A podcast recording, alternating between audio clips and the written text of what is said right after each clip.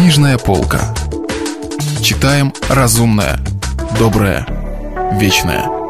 Радио «Комсомольская правда». У микрофона Михаил Антонов, и сегодня вы услышите произведение Алексея Максимовича Горького «Челкаш».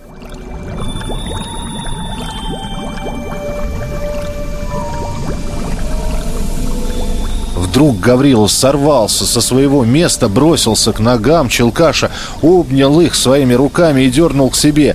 Челкаш пошатнулся, грузно сел на песок и, скрипнув зубами, резко взмахнул в воздухе своей длинной рукой, сжатой в кулак, но не успел ударить остановленный стыдливым и просительным шепотом Гаврилы. «Голубчик, голубчик, дай ты мне эти деньги, дай Христа ради, что они тебе? Всего в одну ночь, только в ночь, а мне года нужны. Дай молиться за тебя буду вечно в трех церквах о спасении души твоей. Ведь ты их на ветер, а я, я бы в землю. Дай мне их. Что в них тебе, али дорого? Ночь одна, и ты богат. Сделай доброе дело, пропащий ведь ты. Нет тебе пути, а я бы... Я, дай ты мне их». Челкаш испуганный, изумленный и озлобленный сидел на песке, откинувшись назад – и, упираясь в него руками, сидел, молчал и страшно таращил глаза на парня, уткнувшегося в головой в его колени и шептавшего, задыхаясь свои мольбы.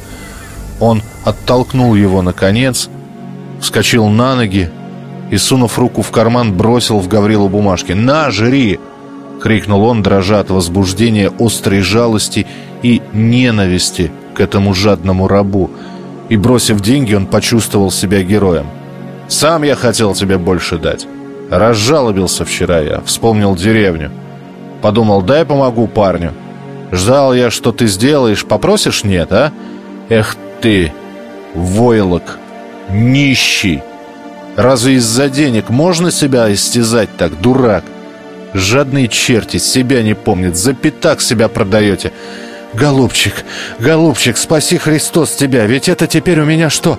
Я теперь богач!» — визжал Гаврила в восторге, вздрагивая и пряча деньги за пазуху. «Эй, ты, милый, вовек не забуду, никогда! И жене, и детям закажу, молись!»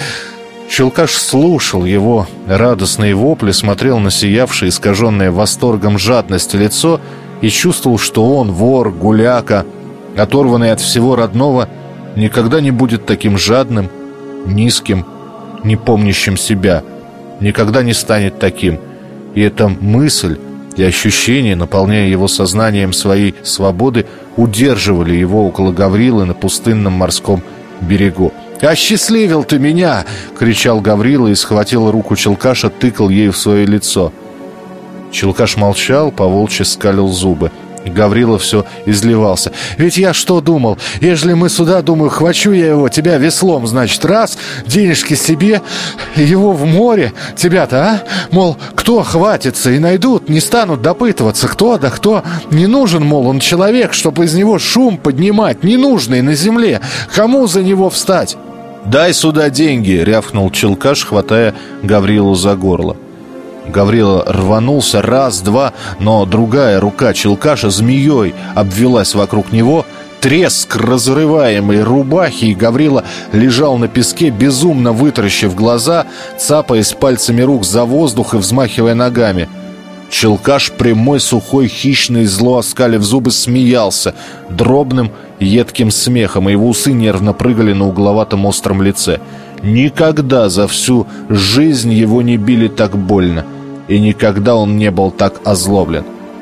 «Что, счастлив ты?» Сквозь смех спросил он Гаврилу и, повернувшись к нему спиной, пошел прочь по направлению к городу.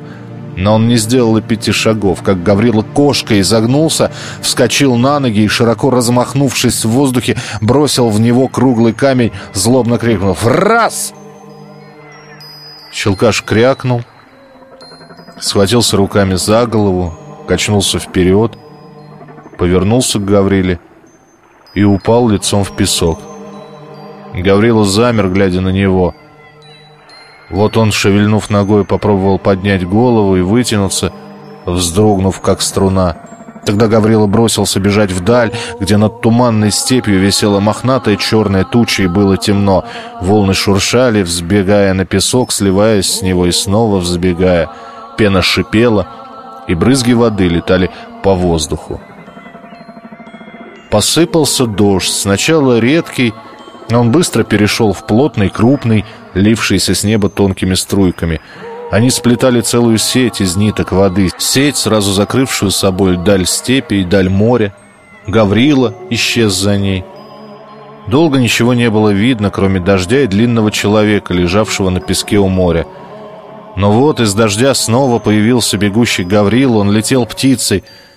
Подбежав к Челкашу, упал перед ним и стал ворочать его на земле. Его рука окунулась в теплую красную слизь. Он вздрогнул и отшатнулся с безумным, бледным лицом. «Брат, брат, встань-кась!» Шептал он под шум дождя в ухо Челкашу. Челкаш очнулся, толкнул Гаврилу от себя, хрипло сказал «Поди прочь». «Брат, прости, это дьявол меня!» Дрожа шептал Гаврила, целуя руку Челкаша. «Иди, ступай!» — хрипел тот. «Сними грех с души, родной, прости!» «Уйди ты! Уйди к дьяволу!» — вдруг крикнул Челкаш и сел на песке. Лицо у него было бледное, злое, глаза мутные, закрывались, точно он сильно хотел спать. «Чего тебе еще? Сделал свое дело, иди! Пошел!» И он хотел толкнуть убитого горем Гаврилу ногой, но не смог и снова свалился бы, если бы Гаврила не удержал его, обняв за плечи. Лицо Челкаша теперь было в уровень с лицом Гаврила. Оба были бледны и страшны. В студии был Михаил Антонов. Это был Алексей Максимович Горький и рассказ «Челкаш». Продолжение следует. Если вы пропустили главу любимого произведения или хотите послушать книгу целиком, добро пожаловать к нам на сайт kp.ru слэш радио раздел «Книжная полка». Книжная полка. Читаем разумное, доброе, вечное.